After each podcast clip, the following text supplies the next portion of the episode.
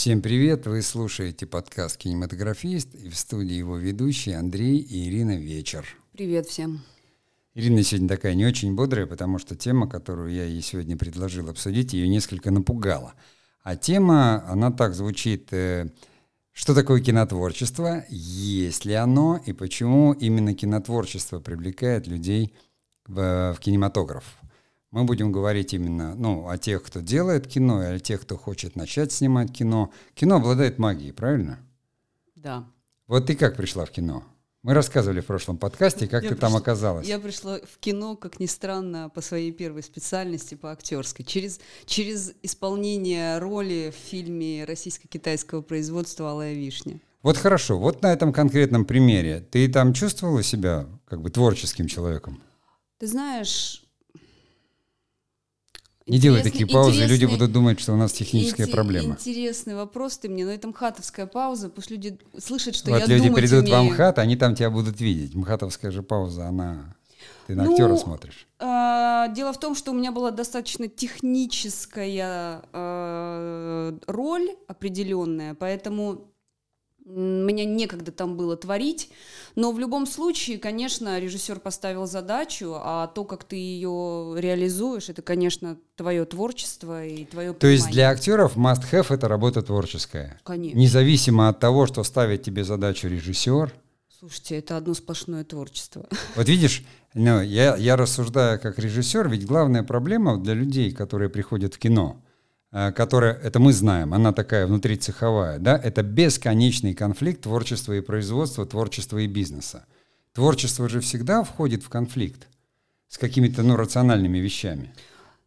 Ну, я вообще не... Мне так не нравится это слово «конфликт» в этом вот э, Конфликт основы действия, это драматургия. Да, давай сразу оговоримся, что мы имеем в виду конфликт не, не как какой-то некий скандал, да, между Нет. продюсером и режиссером. Это противоречие, в котором рождается да. фильм. Да, это творческое противоречие Да. или творческий поиск, который мы называем конфликтом. Кстати, насчет актеров и творческой профессии. А, давай сделаем тут поправку тоже небольшую, как люди, которые к этой профессии непосредственное отношение когда-то имели. Если у вас в руках нет профессии, ваше творчество никогда в жизни зритель не оценит. Поэтому здесь вот тоже есть определенный нюанс. Да, Ты имеешь в виду ремесло? да конечно. То есть Если вы не э, обучены... имеется в виду именно ремесло. Надо, опять же, я тоже добавлю Да. поправку, уж раз мы так разошлись с поправками, как прямо депутаты Государственной Прям как- Думы, да, да, э. Конституции, то есть разделение, когда мы говорим о профессии и о ремесле, Да. или о мастерстве и о ремесле. То есть ремесло — это такие хард-скиллы конкретные. Художник должен уметь рисовать, то есть проводить какие-то линии, владеть кистью, карандашом, знать для чего какая краска. Да, это вот такие, э, скажем, э, ручные навыки. Точно так же, как актер, он должен уметь говорить, уметь двигаться, да, сценическая речь, знать основы а, там, Актерского драма- мастерства. ма- мастерства, то есть то, чему учат. И это Конечно. называется ремесло. Очень много людей, которые, выучив текст, исполняют роль так, как им ее поставил режиссер, играют в режиссерском рисунке, но смотреть на них неинтересно и говорят, сыграно плохо. Почему? Потому что актер шел на мастерстве, на профессии, Да, но не на ремесле. включился на ремесле. Да. Да. Знаете, есть такое понятие в нашей среде ремесленник. Это относится и к режиссерам, и к актерам. Ко всем Это- творческим людям. Это, да. скажем так, э, если э, ремесленник, э, который делает что-то своими руками, да, это какой-то handmade, э, это в хорошем смысле этого слова, слово ремесленник, от слова ремесло, то в нашей профессии, в нашей среде это некое такое ругательное слово, потому что человек э, не включается творчески, он примочками, которые он наработал профессионально, да, за годы, за опыт своей работы в этой профессии, он их просто компилирует, и таким образом рождается что-то похожее на творчество, но таким не являющееся. Ну, то есть человек исполняет роль, но творчества в этом нет. Он Да, не приложил к этому какие-то душевные силы, не создает чего-то нового там для этого образа или для этой роли, а просто выполняет текущее задание, так производственно. Да, я думаю, что, кстати, вы можете посмотреть интервью Чулпан Хаматовой в, на канале YouTube, поговорить. Она там, кстати, вот в этом интервью об этом говорит. Она ушла почему на какое-то время из театра, потому что она, выходя на сцену, поняла, что она работает ремеслом. То есть да, она... нет драйва нет вот этого ощущения, все, она не живет внутри. Или, например, как актрисы или актеры говорят, я пустой внутри как барабан. Все, мне надо сделать перерыв в съемке, в работе в театре, мне надо пойти напитаться, насытиться новыми. Но это, кстати, абсолютно для всех творческих людей одинаково. Для писателей, для фотографов, для танцоров, для всех творческих людей, когда наступает опустошение, выгорание, человек уходит. Вспомни вот мой любимый фильм э, «Девять», да, да, да. который там по, по мотивам восемь с половиной, где режиссер, он не знает, о чем снимать об этом весь фильм, он убегает, его все разыскивают, он такой великий, и все ему говорят, ну, конечно, мы любим ваши первые фильмы, а вот не последние. То есть это вот творческое ну, это, опустошение. Это, по-моему, ужасная, ужасная формулировка, когда вот к режиссерам, кстати, нашим известным российским режиссерам, я очень люблю этого режиссера, но к нему почему-то последнее время именно вот такие эпитеты, это Никита Сергеевич Михалков. Все говорят, мы обожаем Михалкова молодого, его вот фильмы до «Утомленных солнцев». Все, что было после «Утомленных солнцем», это смотреть невозможно. Режисс... А, художник выгорел. Что не скажем о Кончаловском. У него наоборот все. Да, и, кстати, ты вспомнил Никита Сергеевича, и я вспомнил, когда ты стала говорить про ремесло, и что это было там предосудительно, да, среди творческих людей. Но вот именно, я хорошо помню, конца 80-х такую какую-то полемику, целый дискурс, который был, он даже в прессе был, как раз отбивался Никита Сергеевич Михалков. И он говорил, ремесло — это хорошо, а не плохо. Его тоже уже тогда за что-то обвиняли и говорили, ну вот как ремесленники. Вот Никита Сергеевич, он всегда ратовал за ремесло но Никита Сергеевич за ремесло как за владение профессией. Да, да. Он это имеет это в виду. Это обязательно. Ты тоже Кон- это сказала, конечно. что владение профессией, оно обязательно ремесло. Конечно. Если вы не умеете играть ну, и не вас... знаете ноты, да, вы не сыграете. Если вы не владеете ремеслом кинорежиссера или режиссера, вы не снимете кино, ваше кино просто не получится. Оператор, представляешь, не владеет своей профессией и пришел да. снимать кино. Я ну, знал и... таких в 90-х. Ну, такие То операторы они и сейчас. Не фокус, они говорили, что это творческое решение. Ну, отлично. Да. Что Хотя у этого были технические параметры, и, слава богу, студия, то есть э, печать и пленки, она не пропускала, mm-hmm. просто ставила дырки. Вернемся опять же к кинотворчеству. Почему оно так привлекает людей? Как ты считаешь, люди вообще вот в нашу профессию больше приходят по зову сердца или там э, по, по какому-то велению разума? Нет, по зову сердца однозначно. Вот а сто процентов. А я вот точно убежден, что они приходят туда из-за невроза. Вот Только это же зов сердца. это не зов сердца. Это, я говорю, я повторяю эту фразу всегда. Гениальный Михалев, да, человек, преподававший нам именно психологию творчества, ныне уже, к сожалению, покойный, он тогда сказал, вот на первой лекции по психологии творчества, он сказал, Фрейд, а через творчество вытесняются неврозы, поэтому вы все сидящие здесь стопроцентные невротики. Нас сидело достаточно много, уже взрослых людей. И, как говорится, он оказался прав, мы теперь это понимаем. Именно творчество позволяет. Почему-то таким вот странным образом это задействовано, что если у человека какая-то такая своя вот психоструктура, и он накапливает какие-то такие, ну, может быть, негативный опыт, который требует какого-то некого осмысления, то через творчество осмыслять это проще всего. Поэтому, конечно, творчество может выйти в искусство, то есть э, в занятие таким чем-то неизведанным и новым, в способ познания мира. это люди, которые такие, не от мира сего, скажем, да, но тем не менее существует творчество, которое очень прикладное. Э, люди его востребуют. Вот кинематограф — это же массовый вид. Да? Насколько здесь э, вообще творчество уместно, скажем, и где оно в кинематографе уместно, а где нет? Ну, давай я сейчас произнесу крамольную фразу, продюсерскую. Знаете, это, кстати, очень многие об этом говорят, и очень многие с этим согласятся, а даже режиссеры, даже очень творческие личности. Творчество заканчивается тогда, когда мы выходим на съемочную площадку, потому что до момента производства мы творим, мы понимаем, как мы это снимем, а потом мы это просто снимаем. Сейчас мы сделаем паузу и продолжим. Это очень интересно, то, что ты сказала.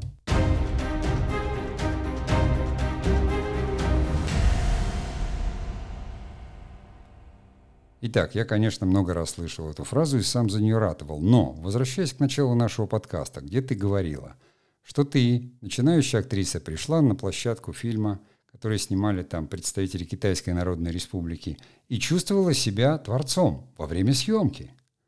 Может, есть коррективы к той фразе, которую ты сказала? Нет. Если актер не будет творить. Не-не-не-не. Я здесь говорю, я а, специально сказала, акцентировала внимание, продюсерская фраза, да? То есть, э, что я здесь имею в виду? Конечно, мы творим на площадке. Конечно, каждую секунду там происходит творчество. Но есть такая фраза у, кинопро... у киноорганизаторов и у продюсеров «роды на площадке». И вот хуже этого не бывает. Когда что-то пришло в голову творческому составу высшему, и этот творческий состав что-то просит на 180 градусов, э, как бы ну, он, э, э, эта просьба, она тебя разворачивает на 180 градусов от того, к чему ты был готов, что ты просчитал, что ты подготовил. Может, это не творчество, далее. а просто отсутствие понимания процесса и дисциплины. Это... Но Х... это же тоже называется творчеством. Но здесь надо разделять. А, всегда продюсер просто обязан слышать режиссера, потому что если режиссер вдруг говорит, ребят, вот мне это очень нужно. Вот, например, вчера я смотрела очередной фильм а, об Алексее Балабанове и Сергей Маковецкий, когда они снимали про уродов и людей фильм. А, есть такой очень классный проезд Маковецкого по, а, по-моему, помойке. Он едет, его герой едет свататься на лодке на такой, валит черный дым, и он с белыми лилиями на корме и вот они снимали это в режиме, это нужно было снять в режиме, да, то есть либо на рассвете, либо на закате, вот эти 45 минут, и они никак не могли снять это, эти лилии просто завяли. И это же классно. И реквизиторы привезли другие цветы, белые цветы на следующий день. И это было 6 утра. И Балабанов сказал, ребят, нет, мне нужны лилии. И э, Маковецкий сказал, я не знаю, откуда Сергей Сельянов в Питере там в 6 утра или где-то там, он достал эти лилии, привез, и эта сцена состоялась, потому что лилии были символом смерти, чистоты, и еще там чего-то, да, и любые белые цветы Сакральный так смысл. бы не прозвучали. Вот, вот я об этом творчестве говорю. Как, а есть роды на площадке, это когда мы вот это хотели, а теперь хотим вместо синей машины красную, а теперь мы хотим, чтобы вот так, вот так, вот так. Здесь вот надо тоже понимать границу творчества. Поэтому, конечно, любой режиссер скажет, ребята, и когда у нас все сломалось, у нас началось реальное творчество, и этот фильм получился. Вот это тоже творчество, да? О какой ипостаси творчества мы сейчас с тобой говорим? Вот смотри, мы говорим о простой ипостаси творчества, которая понятна, допустим, в театре и у музыкантов. Есть понятие репетиций. Да где все разбирается и выстраивается. Ну, читка на да, сценарии. в балете. То есть, ну как, хореографию нужно заучить, запомнить. Да. да? Это ремесло, в музыке, да? да? То есть это ремесло и профессия. Нет, ремесло это владение инструментом. Да. Ну, это говоришь... умение там в балете сделать по ДД, да. понимаешь? Это хореография. Да, запомнить. знать ноты, да. да. Вот это как бы ты просто это нарабатывается, да, до автоматизма.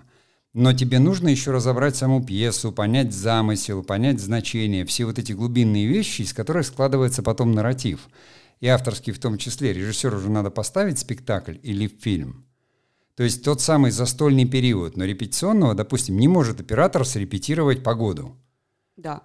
То есть он может сказать, какая ему техника нужна для воплощения этого замысла, но всегда будут люфты, потому что он скажет на всякий случай, я не знаю, насколько будет облачно, сколько это продержится, поэтому мне нужны либо краны, то есть экраны закрываться от солнца, либо приборы, чтобы светить. Ну давай э, здесь вот сделаем один нюанс, но до этого, для того, чтобы вот так оператор тебе сказал, он обязан, и он всегда это делает, он едет на локацию предполагаемую, смотрит, это откуда светит подготовка. солнце, как оно идет по зениту, где будет зенит, в какой стороне, где рассвет, где закат, откуда будут падать тени, и если пространство открытое, как ладонь, то, конечно, ему нужно нужны экраны. И если пространство не открытое, да, натурное, есть какие-то деревья, то он будет понимать, какие тени откуда будут падать. Но это профессия вот здесь. Безусловно, у оператора вообще творчество существует только в момент съемки. Да. До этого все подготовка, потому что только когда вот он выставляет кадр и начинает снимать, вот в этот момент происходит фиксация, это самое творчество,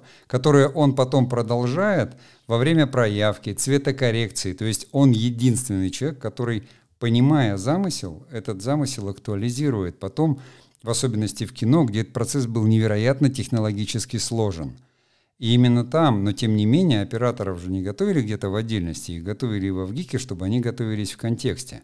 Да. То есть кино относится коллективному творчеству, правильно? Групповому. Да, Даже в театре человек может выйти один на сцену читать монолог Гамлета.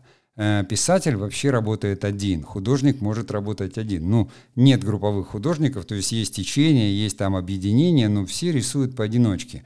Композитор пишет музыку один, ему потом нужен оркестр, чтобы ее исполнить, но он все равно, да. Поэт пишет один. В кино нет одиночек, правильно? Фотограф работает один. Кино — это коллективное творчество. Правильно? Как да. вообще организуется коллективное творчество? Сродни ему театр, потому что большинство профессий в кино театральных.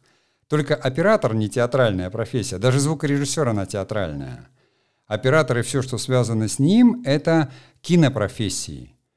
Синематографер переводится как оператор – то есть изначально кино — это съемка движущихся изображений. За все то, что внутри кадра отвечает режиссер, как оно будет двигаться и смотреться, отвечает оператор. Операторов нет в театре. И вы знаете, самое интересное, что оператор, а, он как визионер. Он а, мало того, что он находится здесь и сейчас, он, только он один, и ты прав, только он один видит, как увидит зритель это кино на экране. Каким оно будет по цвету, по, а, не знаю, там, все концепции визуаль, колористики. Все визуально он объединяет. Да, вот, например, фильм «Свои» есть э, Дмитрия Месхиева, это да. еще фильм, который снимался еще на пленку, и там Сергей Мочильский, прекрасный оператор-постановщик, и нужно было, а Константин Хабенский играл там роль политрука, еврея, э, Лившица, как-то, по-моему, как-то так фамилия, и он был рыжий, но, извините, но а, в съемке в самой то есть Мочильский уже знал, каким будет, какой будет цветокоррекция, какие э, латы он там наложит и так далее. Тогда не было латов, и не было была латов, пленка, да, и он ее, он, он ее подза, подзасвечивал, да. потому что ему нужно было именно вот такое изображение определенное. Он ее чуть-чуть засветил пленку, это я хорошо помню. Да, и для этого они э, Константина Хабенского голову покрасили в цвет марганца. Вот у него волосы были цветом марганца. Чтобы он получился рыжим. Да, чтобы он потом в результате в контексте всего визуального, концептуального, цветового решения фильма он был рыжим. Вот, пожалуйста. Потому что э, это то же самое, как сродни работы художника, который мешает краски, знает, как они лягут на холст, какая будет толщина мазка и как это будет. Это вот как импрессионисты работают. Они же передают эмоцию на холст. Да, да. Но картины импрессионистов можно смотреть только на расстоянии. Если подойдешь ближе, ты подумаешь, что это просто э, здесь художник кисти ну, каким-то образом, мыл. мы, ну, не мыл, да, очищал от краски, потому что с близкого расстояния это будет, и это вот я свой опыт помню прекрасно, я не помню в каком из музеев, в Пушкинском, Пушкинском наверное, да, в, в зале импрессионистов я да. вот так, ну, разглядывать рядом там привык, вот, вот, да что это за Мане какое-то утро какого-то собора, да ну, пошел, и вот внутренний голос, я уже отошел шагов на 15, он мне говорит, вот повернись, я повернулся и увидел собор в прекрасной такой вот утренней дымке, и думаю, черт, я подошел снова, передо мной, значит, просто доска с краской. Отошел, увидел собор. Я бы так с засохшей краской. Да. В кино там та же самая история, то есть мы находим, смотри, это коллективное творчество, оно визуальное, вся визуальность строится на законах физики, правильно? Да, конечно. Который оператор чудесным образом вот это ремесло соединяет, и оно превращается в искусство да. Да, визуальное, да. потому что он умудряется передать то самое наполнение, которое туда вкладывает режиссер, сценарист, добавляется композитор. То есть кино — это, ну как, действительно сложнейшее, как я сам для себя когда-то записал, что это синтез технологий, да, искусства и еще предпринимательство. Хотя в Советском Союзе предпринимательства не было, но оно у нас добавилось в итоге — в 2000-е, когда кино стало возрождаться. Знаешь, новым. я сейчас подумала, ты когда говорил о том, что оператор еще и по большому счету ведь действительно и химию, потому что пленку раньше проявляли, и все это, и физику, он все это должен, просто обязан знать, хороший оператор, чтобы быть хорошим оператором. А, я подумала, что не просто так и не зря, например, а, если мы говорим об интеллектуальном праве, да, отчуждении интеллектуальных прав творческого состава, то Оператора надо включать. Оператора надо Они включать. все время за это. Но он не включен, да. У нас есть сценарист, режиссер и композитор. Те вот э, специальности, которые сохраняют за собой неотъемлемые авторские права, неотчуждаемые авторские права. А все остальные, включая художника-постановщика, э, свои права отчуждают и ну, в общем, они не, вла- не имеют вот этой вот Надо роли. здесь дать этот самый, тоже справку, что да. есть два вида авторских прав, да, коммерческие да. и некоммерческие. Режиссер тоже коммерческие права отдает продюсеру, исключительные, исключительные, да. А вот право авторское, некоммерческое, то есть ты режиссер этого фильма, ты автор этого сценария, ты композитор этой музыки, остается. У операторов именно этого права нет. Да, и если твой фильм, например, или саундтрек с этого фильма, да, композитора крутится где-то, ротируется на каких-то радио или где-то еще, то композитор получает с этого какие-то деньги. Просто раньше так это было, и сейчас Потому так что есть. композиторы подсуетились, как нам Да. говорила Чайковская, вот Да. это, как большой специалист по мо- авторскому праву, она была зам как раз министра тогда, когда я учился. И они успели, и поэтому действительно музыку везде легко учитывать, на радио, везде, то есть э, а режиссеры не получают. Режиссеры и сценаристы не получают, но раньше от Роялти проката, вот эти, да, да. раньше от проката это можно было делать, но сейчас, к сожалению, этого нет, наверное. Хотя тот же Никита Сергеевич Михалков умудрился, но через Ну и- DVD и через вот эти вот вещи там идут отчисления, которые заложены в стоимость DVD, Да. которая получает авторское право, которое потом как-то Да, распределяется. но не забудь, пожалуйста, что Никита Сергеевич Михалков, его фильмы производятся на студии 3T, чьим учредителем и продюсером он является. Причем Поэтому- здесь 3T и DVD-диски. А, Мы о разных вещах говорим. Как это? А 3T владеет правами на DVD-показы всех Нет, фильмов. я сейчас не про его фильмы говорю, я говорю о российском авторском обществе. А, ты имеешь в виду про вообще в да, целом? потому что когда продают DVD, в цену DVD заложены вот эти авторские отчисления, потому что на них фильмы. Эти авторские отчисления, они куда-то идут. Слушай, ну, Никита DVD Сергеевич как раз за это бился очень э, долго, не получил эти права, его там полоскали в прессе за это, как всегда, потому что Никита Сергеевич еще ко всему гениальный предприниматель. Он совершенно хорошо везде видит а, какую-то выгоду определенную и умеет ее не упустить. Но DVD благополучно умер рынок, да? DVD да, но что-то другое все равно осталось. Итак, пауза и продолжим.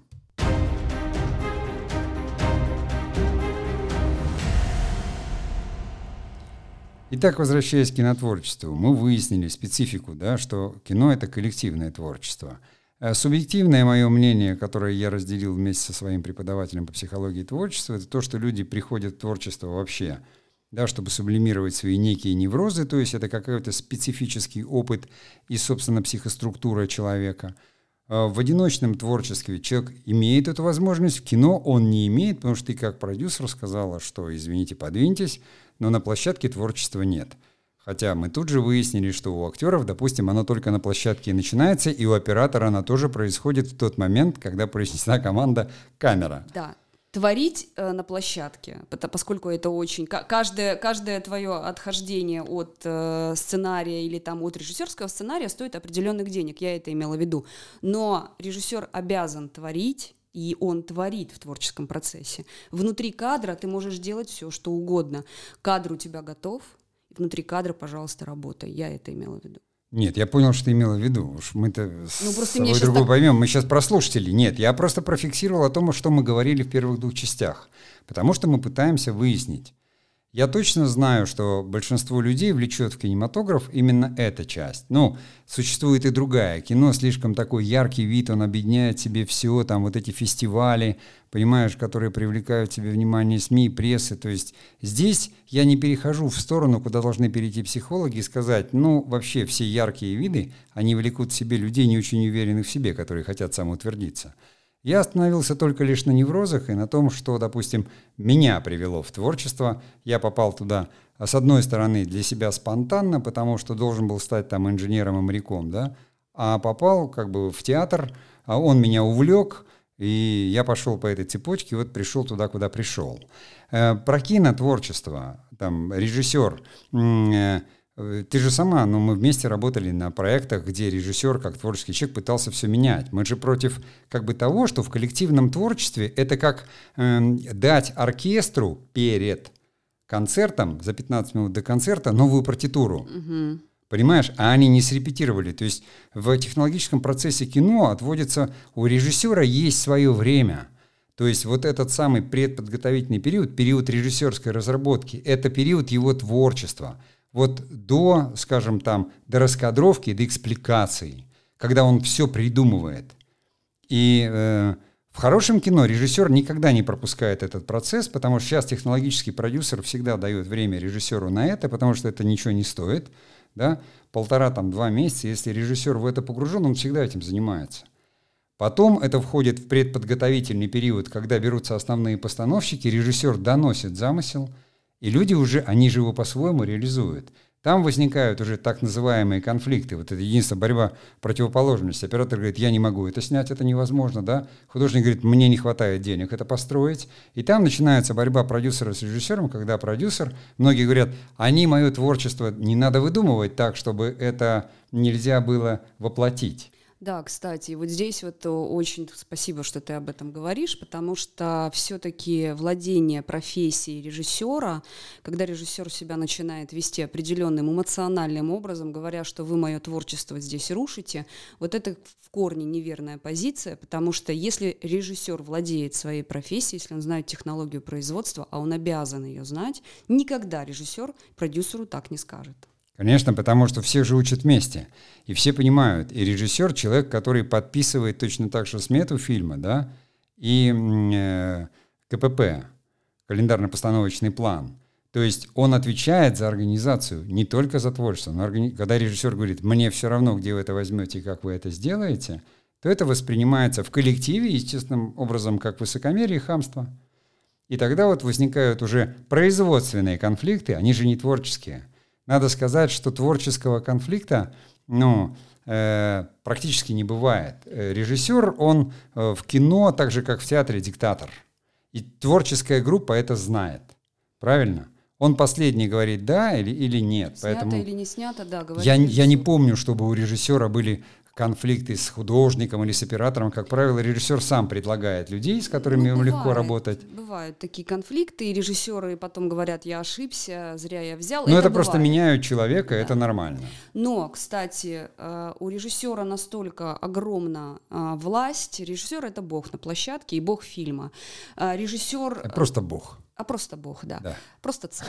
Вот, поэтому режиссера у него настолько много э, власти, что на проекте, что он, например, э, обязан Uh, из, ему из, должен и обязан uh, как бы так оптимизировать сценарий таким образом, чтобы поместить его в те деньги, в которые есть у продюсера, но сделать его таким образом, да, то есть визуализировать, чтобы это было действительно кино. И вот это режиссер умеет, вот это он знает, как сделать. И вот тут мы подкрадываемся к очень опасной зоне, на что режиссер должен ориентироваться в своем творчестве?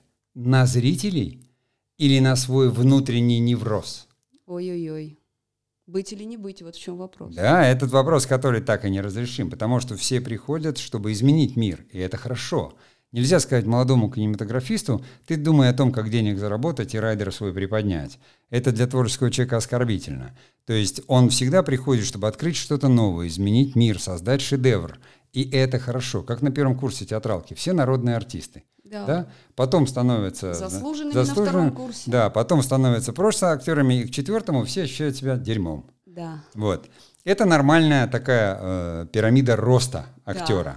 Да. Э, у, у режиссера, конечно, тоже, сняв свои короткометражки, где-то хвалебные, педагоги им говорят, молодцы, их отправили на студенческие фестивали, они там где-то, они приходят уже, я был там в Канах, ему говорят, ну, прекрасно, вот тебе ломаный сценарий, сними 20 серий по 20 минут э, в день, вот тебе там, у нас есть съемочная группа какой-то, э, я не буду называть это сбродом, но съемочная группа это банда, и с ней надо справляться, это коллектив, и человек начинает просто визжать.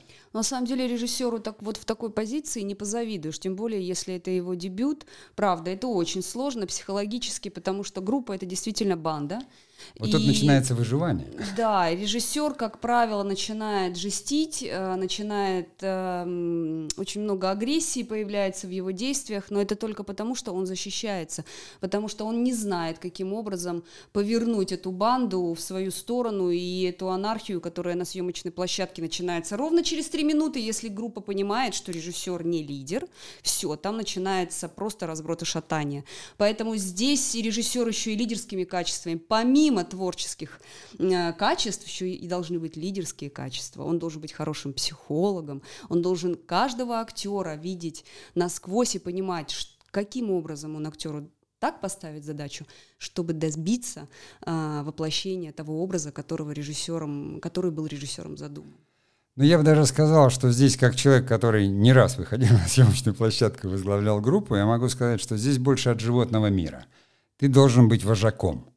Тебе да? не надо быть руководителем, лидером, то есть люди не обязательно должны идти за твоими идеями. Менеджер... Тебе надо эту группу провести вот этот съемочный период. Да, менеджерить работу группы точно не надо, там есть второй режиссер, а вот нужно быть вожаком, да, да. прав. И здесь ты не начальник, чтобы давать распоряжения и говорить это приказы. Ты не лидер, который все время рассказывает, как это кино э, изменит человечество. Ты просто вожак. Ты должен видеть, когда у тебя люди готовы к творчеству, когда нет, когда устали. Ты должен решать кучу проблем, которая существует.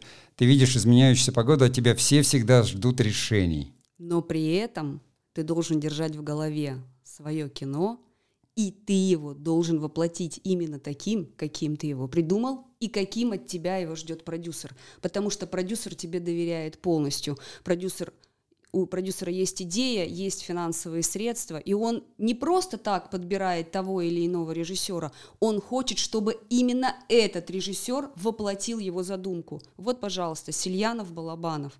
Сильянов говорит, бескомпромиссный режиссер. Просто невозможно договориться. Невозможно вот от слова совсем.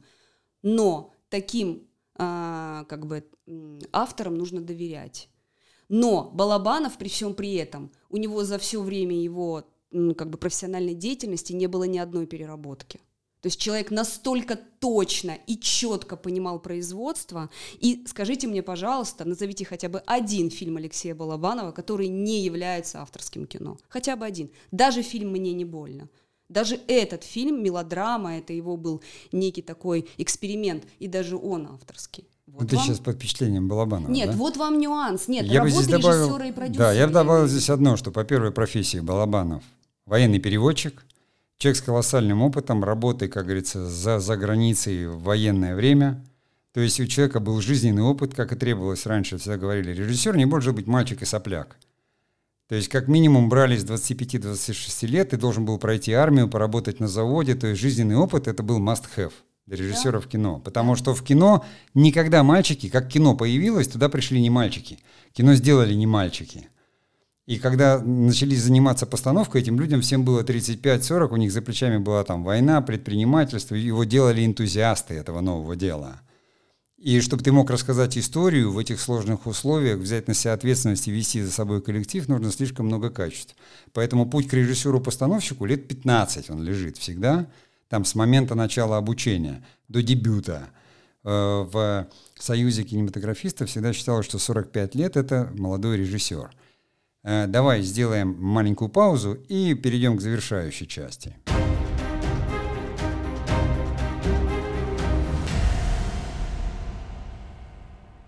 Ну, раз уж мы разговорились так о режиссерах, да, и о кинематографистах, вообще надо сказать, что сейчас, вот сейчас веление времени, когда огромное количество и, собственно, видео и фильмы снимают даже дети. Может, не трех лет, но шести уже они становятся блогерами, они пытаются снимать видео, то есть техника, ты нажал на кнопку, и она позволяет все снять. Это вообще имеет какое-то отношение к тому, что мы говорили до? Или это начало пути? Um... Ну, это, безусловно, имеет отношение, потому что если бы у человека это не колотилось изнутри, если бы это не было его потребностью, он бы никогда не взял в камеру камеру в руки или телефон, не, не наставил ее на себя, или там снимать селфи, или снимать окружающий мир, а, если бы в этом не было необходимости. А для чего? Допустим, да, ребенок не осознает, но, к примеру, он таким родился, у него там еще нет неврозов, но они уже там намечаются, ему надо обязательно как-то самовыражаться через камеру, он сам себя снял и сам выложил. Какого элемента, какой элемент необходим всем, и кинематографистам тоже? Ты имеешь в виду идею, саму Для нарратив? чего? Для чего это делает человек? А, ну, первое, что приходит в голову для того, чтобы через... Чего это... не... Вот причем не может состояться вообще творчество и искусство не состоится никогда при отсутствии одного элемента. Вот самого элементарного простого элемента. Ни кино не будет, ни театра не будет, ни живописи, ни музыки, ни звука, ни блогов, ничего не будет, если что. Если не будет истории? Если не будет зрителя, господи. А, Причем здесь история? господи. Истории может не быть. Я потому что авангардное искусство там не имеет никаких историй, оно не нарративно. Я-то про творчество, а ты Нет, я про зрителя. Я про зрителя, про слушателей, про все. Это же тяга. Мы же почему-то хотим рассказать истории другим людям. Мы вот говорим, да, но вот основа творчества в создании чего-то нового – а как же Андрей Тарковский со своим э, постулатом, который все Слушай, любят цитировать? Я лично от Тарковского это не слышал. Это все повторяют, что он снимает кино для себя. Я в жизни все делаю для себя. Но это не значит, что ты делаешь это для себя в эгоистическом смысле. Тарковский имел в виду то же самое. Ориентиры внутренние ты задаешь. И потом, если твое, извини меня, Тарковский, у него там Каны, у него там Серебряные львы, то есть он каждый фильм на каком-то фестивале, он, он мировая величина, он что, этого не осознавал, что ли? Осознавал. Прекрасно, он как раз был там лидером каким-то. А его личные страдания – это его. Я снимаю для себя, это лишь означает, что у него ориентиры как раз в искусстве, в творчестве. Он имел в виду, что он не снимает кино зрительское на потребу. Он исследует себя через кино. Я да, думаю, что эта фраза... он занимался этим искусством. Искусством Да. человек занимается для себя. Ну как, он исследует собственный мир через себя. Для себя это значит через себя, потому что у тебя нет другого инструмента. Я думаю, что эта фраза вырвана из контекста. Конечно, ну мы это прекрасно понимаем. И, конечно, для него было важно, когда кино смотрели, когда оценивали и говорили «Вау», когда ему удавалось открыть что-то новое, и он на чем-то настаивал. Это, это единицы, это искусство. Мы сейчас даже не говорим об искусстве. Творчество и искусство – разные вещи. Творчество – это, ну, как человеческая способность к созданию нового. Оно существует. Мы с тобой исследуем техническое творчество в инженерной школе Forbes. Понимаешь, разговариваем с техническими людьми. Оно существует в предпринимательстве. То есть человек, который затевает новое дело, создает новый продукт, он занимается творчеством. Слушай, а творчество это разве э, не потребность?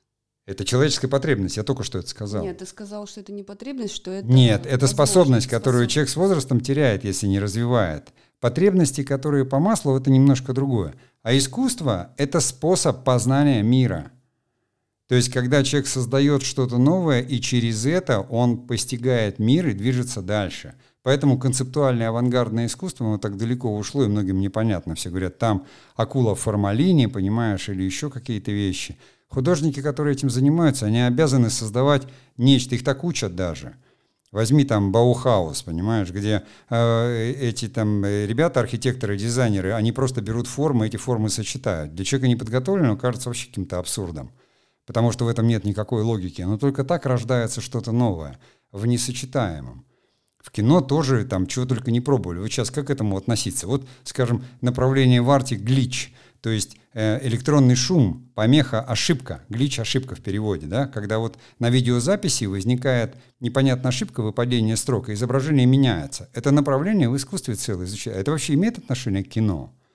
Или к видео, хотя это на видеопленке? Ну, если это будет при, как бы как прием взято в кино, то почему бы нет? Вот именно. То есть кино это может быть взято как прием. Как мы видим прекрасно в любом фильме про искусственный интеллект, Да. это надо визуализировать. И когда там какой-то сбой или искусственный интеллект выходит из-под контроля человека, возникает этот самый глич, и мы видим, как меняется Первое. лицо Джонни Деппа, понимаешь, на лицо Джонни Деппа другого. Да, и первое, где мы это увидели, конечно же, у Вачовски в фильме «Матрица». Конечно, поэтому фильме. «Матрица» такой, он сакральный фильм, который э, привнес вот эту не только компьютерную графику, а новое понимание, да, в этом совершенно. Но мы сейчас не будем углубляться, у нас с тобой годы подкастинга впереди, понимаешь, и мы все эти темы еще обсудим, и к некоторым даже вернемся. Сегодня мы немножко коснулись кинотворчества, чтобы в эту жару там не задерживать особо внимание зрителей. И что мы выяснили? Давай все-таки резюмируем там. Первое. Какие профессии на площадке творят? Безусловно, актер, который выучил роль, он приходит, специфика актерской работы, его творчество возникает только на сцене во время акта, да? То есть вот смотри, танец, пение, музыка, драматическое исполнение, первое искусство. Только сам акт является актом творчества или актом ремесла, как ты сказала. Правильно? То есть актер может играть с холодным носом, просто говорить заученный текст с выражением. И это не будет актом творчества. А вот когда он поднимается до каких-то эмоциональных высот э, своей энергии, там, заставляя людей испытать какие-то новые невиданные чувства, Да, когда актер герой, Да. ой, живой, когда Да. он не интонирует, Да. да, там вот. то же самое и с музыкантами. Музыкант может сыграть по нотам, Ну, ты по нотам можешь сыграть с листа ровно так же. Ну вот смотри, как- джаз, там импровизация есть понятие, когда вокруг темы люди импровизируют. Да? Для меня это как бы высшее проявление. У актеров то же самое. У них это называется импровизация, но всегда в рамках. Угу. То же самое мы сказали и про кинотворчество, потому что мы сказали, люди готовятся, готовятся, но акт творчества существует на площадке у актера и оператора. Ты сейчас сказал про границу, и я поняла, что у самого великого и величайшего э, искусства всегда есть границы. Конечно. У всего творчества есть границы. Эти границы рамка. А безграничное пространство это немножко другая история. А у творчества всегда есть границы. Если вы их ощутите, уловите и сможете их, э, ну, скажем так, чувствовать в хорошем смысле этого слова, то ваше творчество будет чистым, настоящим, потому что вы будете точно знать, что вы делаете и как вы хотите, а, ну, в общем-то, это пространство жизненное через себя пропустить, и что вы хотите нам этим пространством или этим фильмом показать. А для чего нужны границы? Почему художнику нужны рамки? Почему есть экран? Но это от изобразительного искусства рамки. Ну, есть определенный ракурс, под которым режиссеру или, или там художник рассматривает мир, да, есть... Но с чем это связано?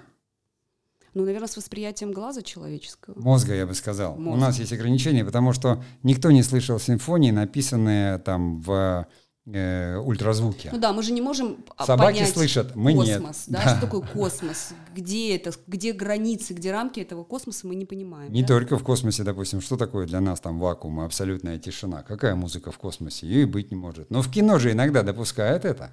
Понимаешь? И вдруг мы слышим голоса и говорим, как это так? Там вакуум и вдруг, понимаешь, э, в гравитации мы слышим звуки. Если честно, вообще об этом не думаю, когда я смотрю кино. Потому что для творческого, для художественного как бы решения это необходимо, и можно нарушать, э, как говорится, законы физики. Но здесь мы переходим уже в другую область, э, к тем самым границам творчества, насколько они допустимы. Угу. И, может быть, когда-нибудь мы на эту тему поговорим. Ну а сегодня мы говорили о кинотворчестве, что людей привлекает именно в эту стезю. Мы коснулись немножко там и театрального творчества, и вообще э, всего того, что людей заставляет создавать что-то новое, что-то прекрасное. Мы говорим только о как бы эмоциональной, да, гуманитарной сфере, больше имеющей отношение э, к нашей работе.